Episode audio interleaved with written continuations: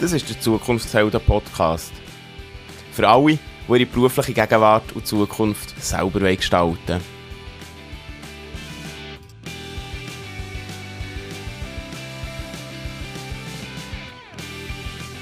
Du hörst die Stimme von mir. Mein Name ist Ben.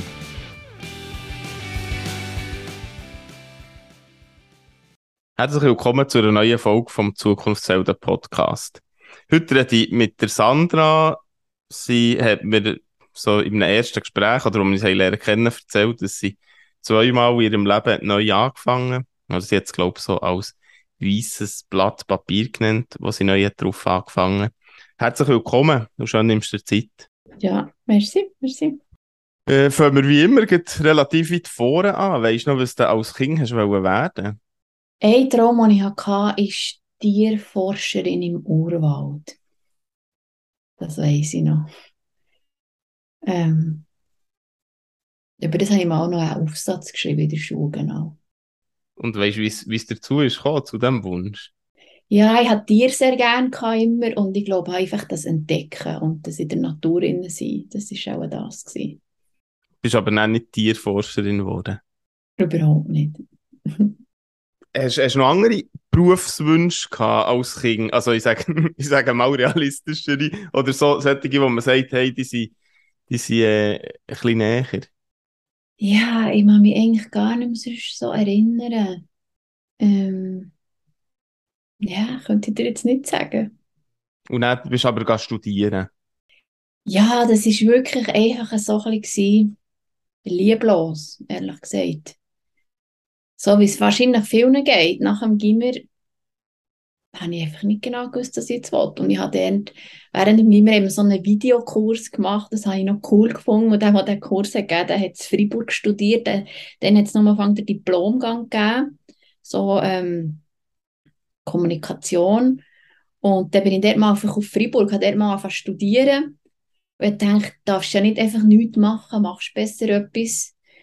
Und dann habe ich gefunden, ja, das ist schon noch cool. Und dann hat sich das, hat sich das dann in ein Lizenziat transformiert. Ich war dann auch der erste Jahrgang, der hat abgeschlossen Aber es war nicht jetzt mein Herzblut in diesem Studium. Gewesen. Du hast das Studium abgeschlossen in Freiburg. Was hast du nach dem Studium gemacht?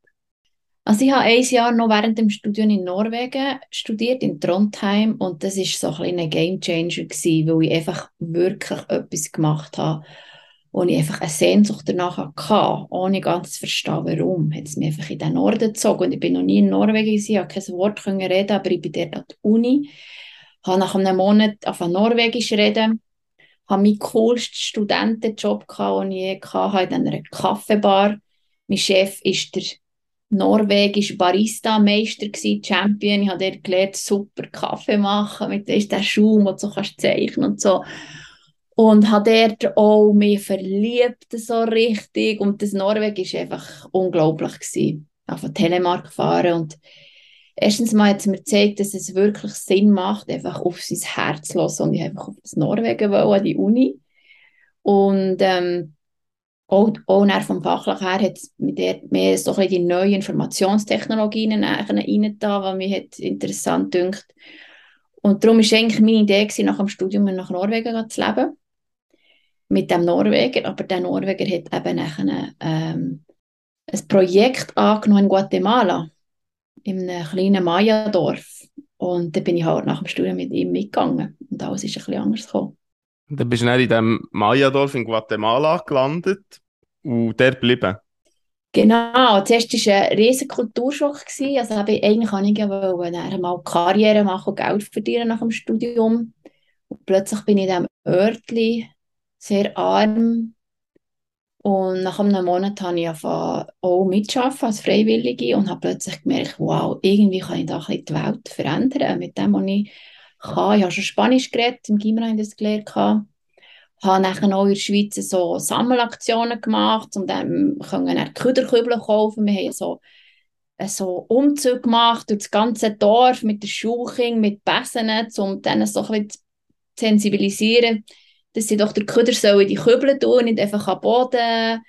Und wir haben mit der Uni in Guatemala zusammen geschafft. Das war super spannend und mir ist eine ganz neue Welt dort aufgegangen.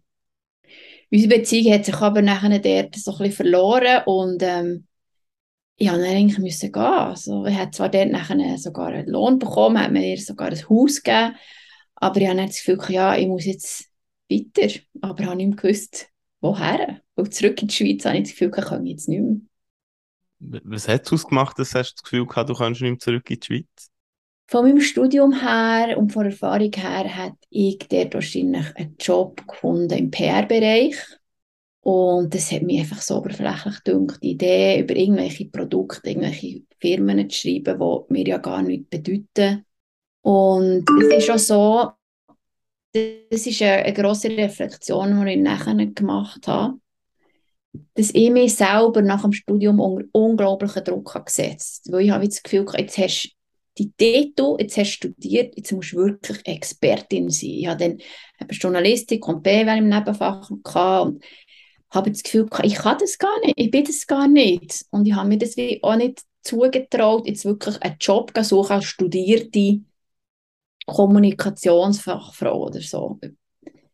Und ich glaube, das Guatemala ist einfach ein sehr guter Ausweg gewesen, ähm, sehr charmant dem Druck zu entgehen und plötzlich hätte ich wieder zurück müssen und ich bin wirklich dort gestanden und dachte, ich weiß nicht mehr, was jetzt ich so mache.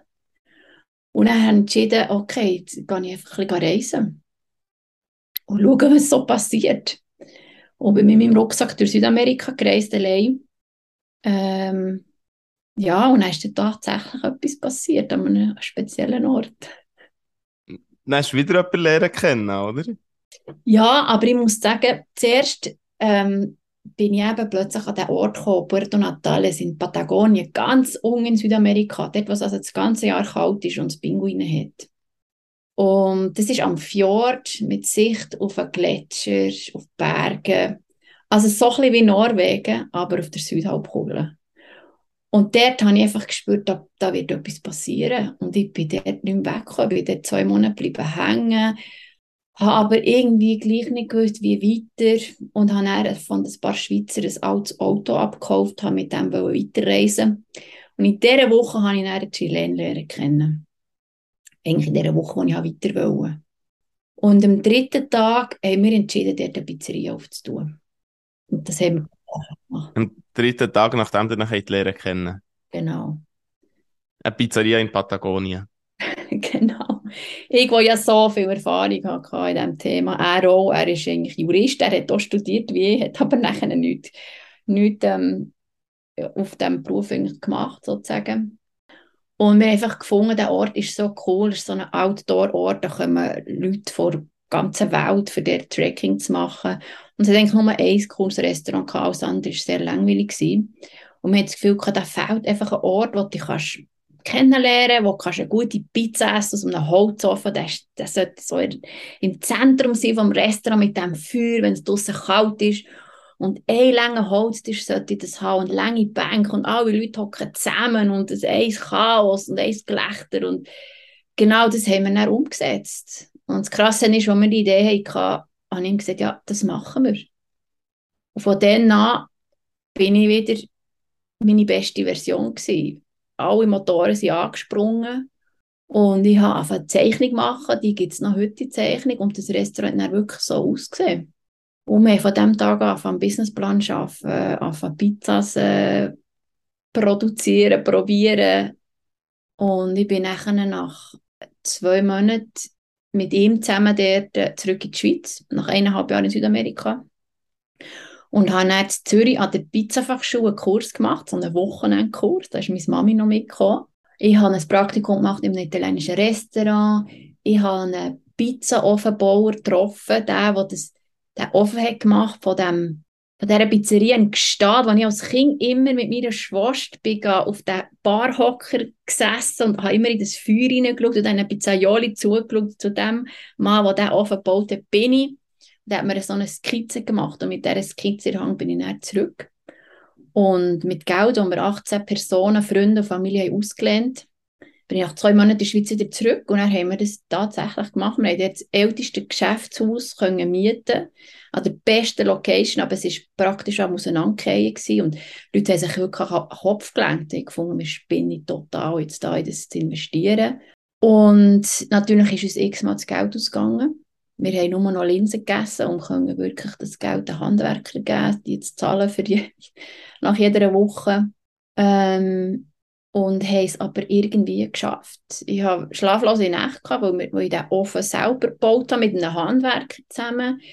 Wir hatten die Bewilligung noch nicht gehabt, uns ist das Geld wieder ausgegangen. Wir haben einfach gesagt, so, wir eröffnen jetzt das Restaurant. Wir haben weder Bewilligung gehabt, das heisst, wir haben einfach ein Kessel hergetan und den Leuten gesagt, schaut, wir haben keine Preise, tut einfach etwas rein, was ihr wollt. Und wir haben auch noch keine Pizzas gehabt. Der Pizzaofen war noch nicht austrocknet. Das heisst, wir unsere Pizzeria eröffnet haben die Leute gesagt, wir haben einfach Pasta und Salat und wir haben auch noch keine Preise, tut einfach etwas das Kessel.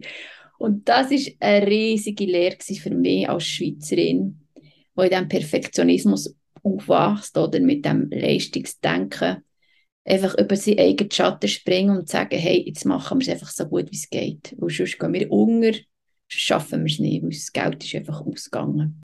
Und es ist ein Riesenerfolg geworden. 18 Leute, hast du gesagt, haben dir oder euch Geld gegeben. Jetzt bist du als Schweizerin hast gesagt, ja, ich tue jetzt mit jemandem, den ich noch nicht lange kenne, in Patagonia eine Pizzeria auf. Hat es auch Leute gegeben, die gesagt haben, hey, du spinnst? Es hat einen gegeben, aber der war mir gar nicht wichtig. Den habe ich auf dieser Reiselehre kennen und nicht verstehen, dass ich jetzt da dort bleibe. Alle anderen, das ist im Fall wirklich krass, haben es einfach super cool gefunden. Und ich habe gemerkt, es haben sogar Leute mir Geld gegeben, die ich gar nicht kennt habe, die diesem Projekt gehört haben. Und ich habe gemerkt, ich habe für die ein bisschen ihre eigene Lust nach Abenteuer verwirklicht. Und da ich sehr gerne schreibe, habe ich immer so Newsletters gemacht und und ich habe gemerkt, die Leute haben einfach mit mir mitgefiebert. Und was natürlich am schönsten für mich war und wichtigste, ist, dass meine Eltern vor allem mich immer unterstützt haben. Weil die hätten ja wirklich können sagen, jetzt hast du so lange studiert, jetzt gehst du Pizzas machen, oder? Aber die haben einfach gesagt, ja, mach. Und ähm, sind mich immer viel besuchen. Vor allem mein Vater, der hat selber auch vier Jahre in Brasilien gelebt. Ist so ein Abenteurer, der hat schon gewusst, dass ich es wahrscheinlich ein bisschen von ihm habe. Und ähm, ja, das war eigentlich sehr unterstützend, gewesen, das Ganze. Und dann hat das eben richtig gut funktioniert dort. Das erste Restaurant ist, ist wirklich ganz cool gewesen, aber wir hatten natürlich noch keine Ahnung. Wir haben den ganzen Tag geschafft, von morgen bis am Abend. Ich habe geputzt, ich habe Kasse gemacht, ich habe Dessert gemacht. Am nächsten Tag bin ich einkaufen mit dem Geld, das ich einfach so aus der Kasse genommen habe, zum Teil ohne zu zählen, weil wir so kaputt waren.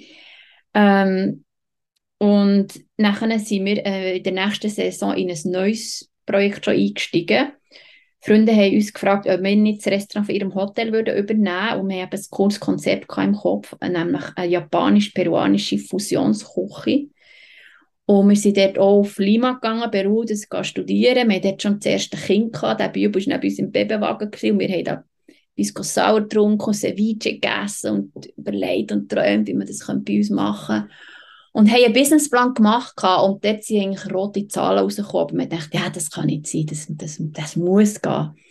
Wir haben Geld aufgenommen von der Bank, wir haben Leute eingestellt und tatsächlich, es ist einfach, wir sind nie nachher gekommen mit, mit den Zahlen und das war nachher ein Flop gewesen. Also das Essen sagenhaft gut, aber die Kosten viel zu hoch vom Ganzen. Wir mussten horrende Miete dort zahlen. Und dort habe ich auch viel gelernt bei diesem Projekt. Wir haben dann nach einem Jahr wieder zurückgegeben und haben uns dann wirklich auf das Mesita Grande, auf die Pizzeria fokussiert. Später haben wir dann ein zweites Restaurant aufgetan, unter dem gleichen Namen, gleiches Konzept in der größeren Stadt, wo wir schon einen Namen hatten. Durch das war die Markteinführung sozusagen sehr einfach gewesen. Ähm, und das war wirklich genial gewesen, weil es eine größere Stadt ist, haben wir auch das ganze Jahr können dort guten Umsatz machen. Es hat auch grosse Unternehmen, wo die Leute über den Mittag schnell essen konnten. Das war ganz cool. Gewesen. Wie waren das so für Gäste? Gewesen? Du hast gesagt, das war auch ein bisschen ausgelegt auf Leute, die sich eben treffen, die, die unterwegs sind. Genau, es war ein grosser Unterschied zwischen diesen beiden Restaurants. Dort, wo wir gelebt haben, im kleineren Ort, das sind wirklich vor allem, vor allem im Sommer eigentlich nur Touristen gewesen. Das war einfach alle wirklich bumsvoll bei uns. Es hat alle Warteschlangen gehabt. Und das sind natürlich auch Schweizer gekommen. Und am Anfang habe ich aber den gleichen Tag ich höre es nicht, dass sie Schweizerdeutsch hat, wo ich gar nicht Lust hatte, mich mit dem Schweizerisch auseinanderzusetzen. Für mich war es cool, mal weg zu sein. Oder ich habe nicht auch am Schluss, wenn ich Kritik gebracht habe, irgendwie so gesagt, merci vielmal, und dann schauen sie mich so an. Das war ein bisschen frech, aber von mir erst am Schluss ähm, zu sagen. Aber ähm, ja, es war äh, sehr schön gewesen, sehr spannend. All die verschiedenen ausländischen Leute, das habe ich sehr genossen, wirklich. Und auch bei der grösseren Stadt waren es vor allem auch Einheimische, gewesen, eben Familien am Wochenende viel, auch Büroleute durch. Das war gut. Gewesen. Und mit dem habt ihr dann euer, also euren Lebensunterhalt verdient. Abgesehen von den Sachen, die nicht haben geklappt, hat das eben dann geklappt und ihr habt davon können leben ja, ähm, das ist eigentlich so unsere beste Zeit gewesen, wo wir die beiden Restaurants hatten, weil da haben wir wirklich das ganze Jahr guten Umsatz können machen und wir haben auch in jedem Restaurant der Luxus gehabt, haben dort auch eine Geschäftsführerin angestellt so dass wir das Operative haben können abgeben können. Das ist ein riesen Stress natürlich. Kommen die Tomaten oder kommen sie nicht? Kommt jetzt der, der hat gestern bei der Party das Bier äh, zu viel gehabt und konnte, ja, all, all das Zeug kannst du dir vorstellen. Es war auch noch so, gewesen, mein Mann ist nachher auch noch in Politik. Er ist praktisch von einem Tag auf den anderen Gouverneur geworden, vom Präsident ernannt. Es hat dort einen Regierungswechsel gegeben wir haben uns dort engagiert und dann war er Gouverneur und ich sozusagen First Lady dort für die Region, die grösser ist als die Schweiz, aber ähm, nur etwa 25'000 Einwohner hat. Dort habe ich sehr viel auch in die ganze Politik hineingesehen. Ich habe auch den Präsidenten von Chile und von Ecuador lernen kennen.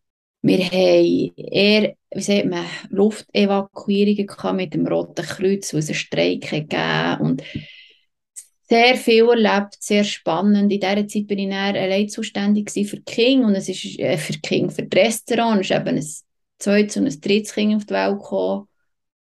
Und gleich haben wir ein ganz einfaches Leben gehabt mit viel Natur. Wir hatten kein Kino, gehabt, kein Theater. Wir sind am Wochenende einfach zusammengehockt und ähm, ein Asado gemacht, so ein Barbecue und hat sich gegenseitig eingeladen mit anderen Familien. Es war eine sehr schöne Zeit. Gewesen.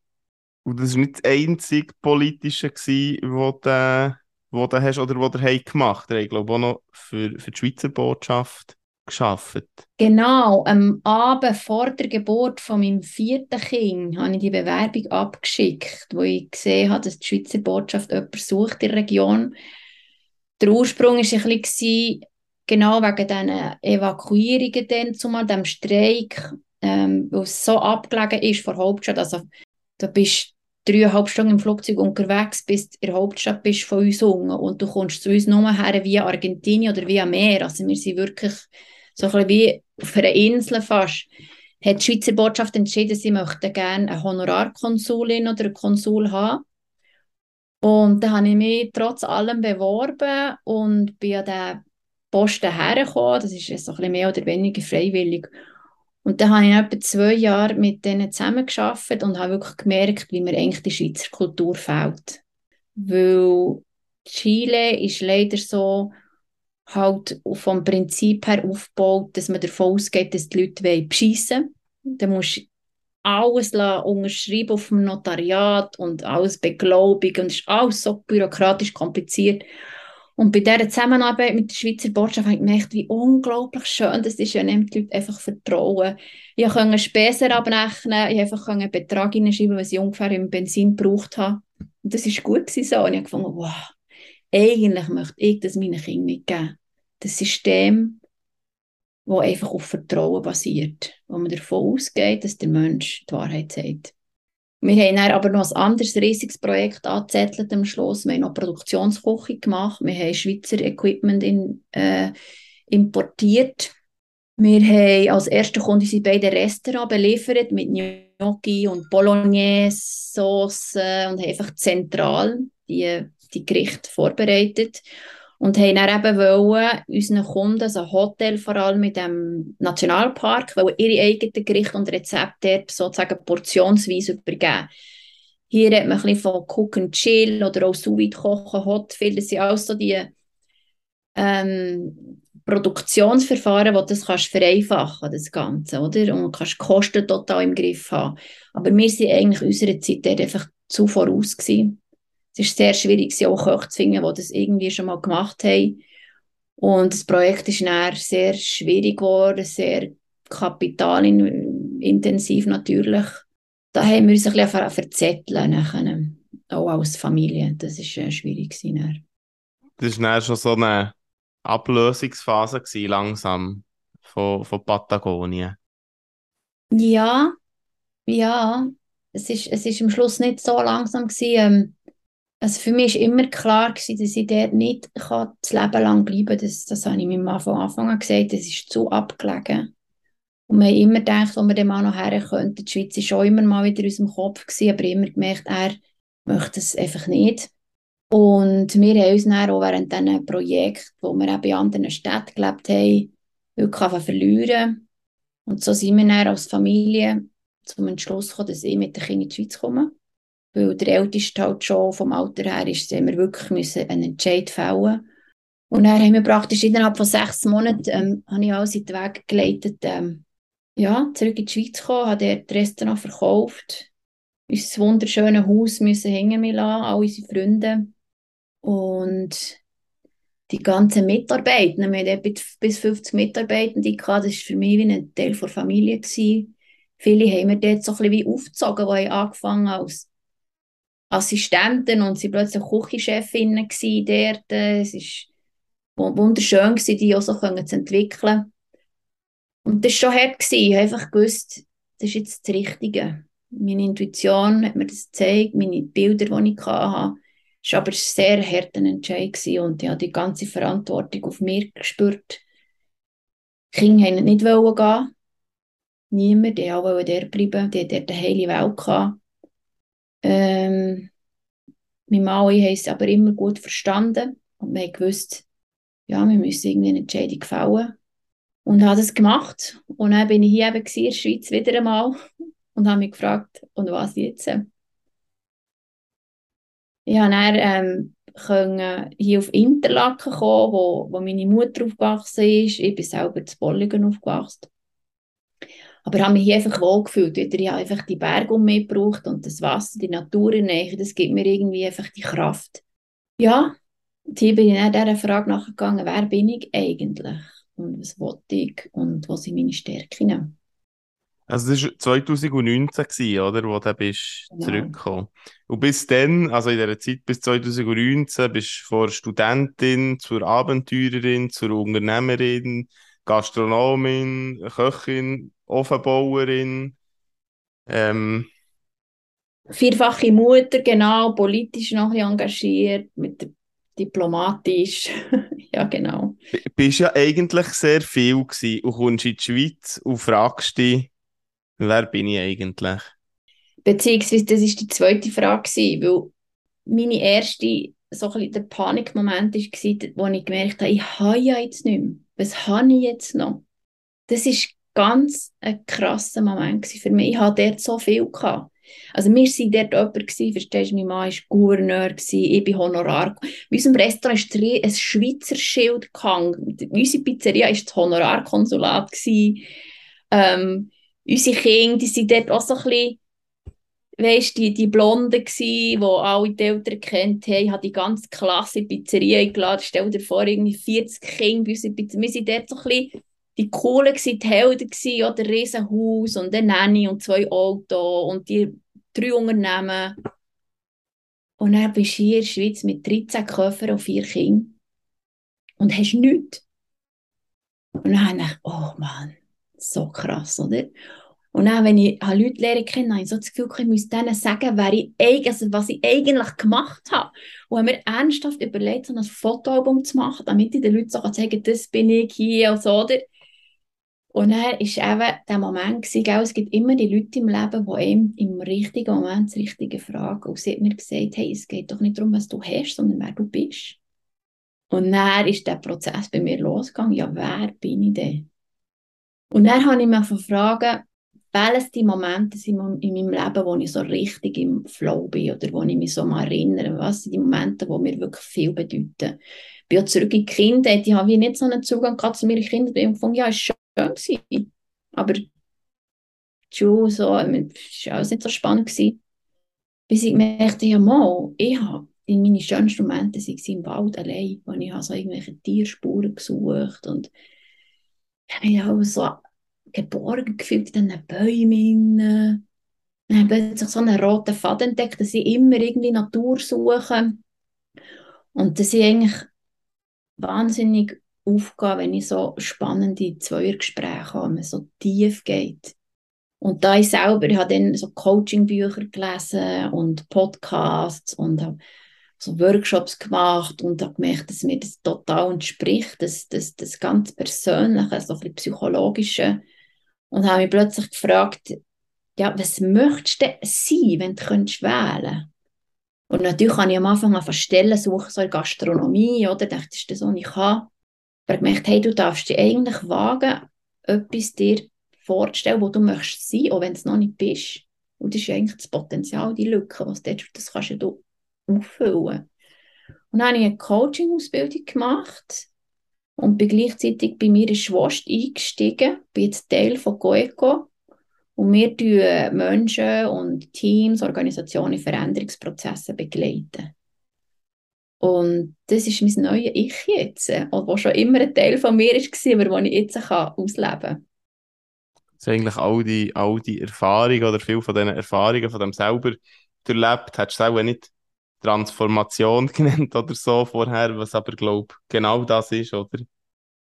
Es ist genau das, genau das. Und, und, und einfach all die Erfahrungen, die ich gemacht habe, wie du die, von die Kraft kannst nehmen und das Vertrauen und den, den roten Faden und die Bilder, alles das, was ich intuitiv dann irgendwie gemacht habe, habe ich jetzt gemerkt, hey, das, sind, das kannst du in anderen Büchern lesen, das sind irgendwie Tools und Methoden, aber ich, ich habe es gemacht, es ist aus mir rausgekommen und das, das nützt mir jetzt. Ich möchte gerne, meine Mission ist jetzt wirklich, ich möchte gerne den Leuten Mut geben, sich selber zu finden und wirklich ihr Ding zu leben, was sie wollen. Und nicht Angst haben vor Strukturen brechen oder ja, das ist das, ist das was ich möchte, den Leuten Mut geben, dafür begeistern, dass sie sich auf eigenen Weg machen.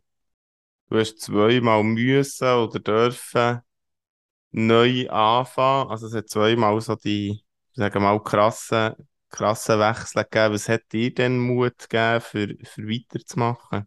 Ähm, beim zweiten Mal vor allem eben, wo ich gewusst so, jetzt geht es zurück in die Schweiz und ich habe keine Ahnung, wie das dort wird, habe ich etwas gemacht, und zwar habe ich wirklich mir überlegt, ist das wirklich der richtige Entscheid? Oder ist ein schwerwiegender Entscheid?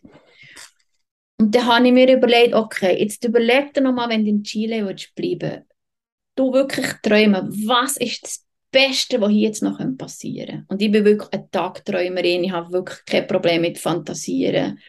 Und es sind einfach keine Bilder gekommen. Und ich also du könntest noch irgendjemand spannend lernen ein neues Projekt, was, was kommt dir in Sinn, los, was kommt dir in Sinn? Und es ist einfach kein Bild gekommen. Und wenn ich an die Schweiz denke, einfach, ist einfach alles möglich gewesen.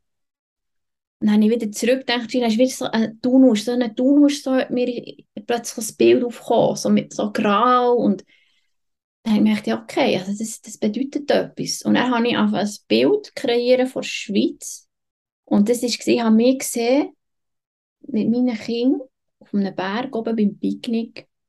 Und drumherum war es einfach ruhig. Gewesen. Und die Sonne hat geschienen, die Sonne auf der Haut habe ich gespürt. Und ich habe so einen See gesehen und es war einfach ruhig und schön. Und das war mein Bild, das hat mir dann die Kraft gegeben. Jedes Mal, wenn es schwierig wurde, habe ich mich ins WC eingeschlossen hat das Handy genommen, Instagram aufgetan, Hashtag Berner Oberland. Und dann habe ich wirklich die Bilder so durchgescrollt und mir die Bilder in mich hineingesogen und habe gewusst, das ist das, was ich will, das ist das, was ich will, das ist das, was ich will, für das machst du das aus, das lohnt sich, das willst du, das willst Und dann bin ich in der Schweiz angekommen und zwei Wochen später bin ich mit allen vier Kindern die Lobornhütte übernachten meine Mutter gefragt, warum musst du jetzt schon wieder jetzt wandern? Ich sagte, hey, das ist mir ganz wichtig. Ich bin dort raufgekommen und habe gewusst, okay, diesen Schritt hast du geschafft. Und dann sind natürlich, natürlich andere Schwierigkeiten gekommen, aber so innere Bilder, um deine Frage kurz zu beantworten, innere Bilder haben mir Kraft gegeben. Und mir zu vertrauen, ähm, dass wenn ich ein Gefühl habe für etwas, dass das schon stimmt. Und ich nicht muss einfach Excel-Listen durchschaffen und Kriterien aufschreiben und Punktzahlen verteilen, um zum Entscheid zu kommen, sondern dass das, was ich spüre, dort, wo die Energie hergeht, dass das das Richtige ist. Es war ein Gefühl für das Richtige. Du, du hast schon das Patagonia entschieden oder gespürt, mal, das ist der Weg zurück in die Schweiz. Du hast gesagt, irgendwie die Schweizer Struktur, das, das hat dir auch, auch gefallen oder ein gutes Gefühl gegeben. Dann bist du aber zurück in die Schweiz gewesen. Und dann ist ja eben im Gegensatz zu Patagonien vielleicht die Sache strukturierter. Ähm, hat es gleiche Art einen Kulturschock gegeben? Bevor ich zurückkomme, habe ich mir noch überlegt, okay, was ist denn der Worst Case, wenn du zurückkommst? Und ich habe mir überlegt, der Worst Case ist wahrscheinlich, wenn ich überall anecke, wenn die Nachbarn ausrufen, wo wir zu laut sind, wenn überall nicht darfst auf den Rasen gehen, wenn das nicht darfst, das nicht darfst, wenn die Kinder sagen, es sei schrecklich. Habe ich mir vorgestellt, wenn das passiert, dann gehe ich wieder. Da habe ich für mich einfach wie eine Lösung gefunden und durch das habe ich mich darauf einlassen. Und der Kulturschock ist komischerweise eher so nach einem Jahr gekommen. So ein bisschen. Weil am Anfang ist alles neu. Schon einmal im Sommer daher zu für uns war das ein Traum. Gewesen, weil bei uns ist es nie wirklich warm. Gewesen. dann haben wir einfach den See gehabt. Und das war wahnsinnig. Gewesen. Und ich bin wandern und eben baden und wir haben das Saison beim Freibad gekauft. Und den Kindern, oder? Dann ist das erste Mal Weihnachten mit Schnee oder Weihnachten im Winter, mehr Weihnachten im Sommer. Einfach alles ist das erste Mal dann mit den Kindern Skifahren. Und, und dann nach einem Jahr haben wir das wie durchgemacht. Und er ist wirklich so ein bisschen leicht, leichte Panik aufgekommen. Ich habe mir nämlich ein Jahr nehmen, mit den Kindern die zu begleiten und dann einen Job haben. Für mich nach einem Jahr habe ich einen coolen Job. Dann habe ich nach einem Jahr noch keinen Job gehabt und wir sind mit in Corona gestanden. Der Vater von den Kindern hat ein Jahr lang sie nicht gesehen wegen Corona. Die Kinder haben mir noch Frage gestellt, was machst du eigentlich hier? Ich habe sogar gehört, Jemand hat mir gesagt, Mami, dort hast du alles gehabt. Ein Mann und Business und das Haus und hier hast du nichts. Und dem standzuhalten, dann nicht schwach werden, sondern sagen, es kommt schon gut, es kommt schon gut, es kommt schon gut. Das war schon nicht einfach gewesen. Und nachher sind es einfach glückliche Momente, wo man aber einfach auch muss packen muss. Also zum Beispiel meine Schwester hat mir eben von einem Projekt erzählt, das ich noch nicht bei ihr gearbeitet habe. Dann habe ich gesagt, hey, aber das musst du doch schreiben. Und dann sagt sie, ja, bei uns hat niemand Zeit, weißt? Und sage, ja, ich habe Zeit. Und so habe ich mich einfach so von drei Drücken, 20 Prozent bin ich verschaffen, dann sind 70 Prozent geworden, jetzt bin ich Gesellschafterin. Ähm, ja, dort zwischen Gelassenheit bewahren und aber aktiv sein und spüren, wenn etwas passiert, auf Leute zugehen. Ich habe dort sehr viel einfach Leute angeschrieben, hey, wir kennen uns doch vom Gimmer noch, musst du mal einen Kaffee nehmen, einfach Leute lernen kennen. Das ist sehr wichtig in dieser Phase. Wir, wir kommen so langsam zum Schluss vom Gespräch. Gibt es etwas, wo du noch gerne wärst gefragt worden oder etwas, wo du, wo du noch gerne hättest hier reingebracht? Vielleicht etwas noch, wobei wir es eben schon angesprochen, das Thema Stärke, das ich vielleicht vorhin nicht gesagt habe was meine grosse Erfahrung war, dass es wirklich sich lohnt, Stärke in sich zu suchen. Und was meine ich mit dem? Also sich wirklich mit sich auseinandersetzen, sich bewusst sein, wo liegen meine Fähigkeiten, meine Talente, was sind meine Sehnsucht, was sind auch meine Schwächen, was ist das, was mich triggert, wo wenn man sich wirklich gut kennt und weiß, dass man sich auf sich verlassen kann, das ist die wirkliche Stärke und nicht ein CV, nicht nochmal ein Kurs, nicht einen coolen Job, nicht ein Auto, nicht ein Haus. Das, das kann alles wegbrechen. Aber wenn du weißt, ich bin gut in dem und in dem und in dem und ich kann, was auch immer passiert, wieder aufstehen und ich weiß, wer ich bin, das denke mir gibt dem die wirkliche Stärke. Und das möchte ich eigentlich so ein bisschen die Welt rausbringen. Und den Leuten Mut machen, bis sich anfangen dort sich mit sich selber verbinden und Stärke suchen. Ein tolles Schlusswort. Merci vielmals. Merci dir, Ben. Das war es für heute. Wenn du Fragen hast oder Anmerkungen zu diesem Podcast, darfst du mir gerne schreiben an ben.zukunftshelden.ch. Schön, dass du dabei warst. Wir hören uns. Bis gleich.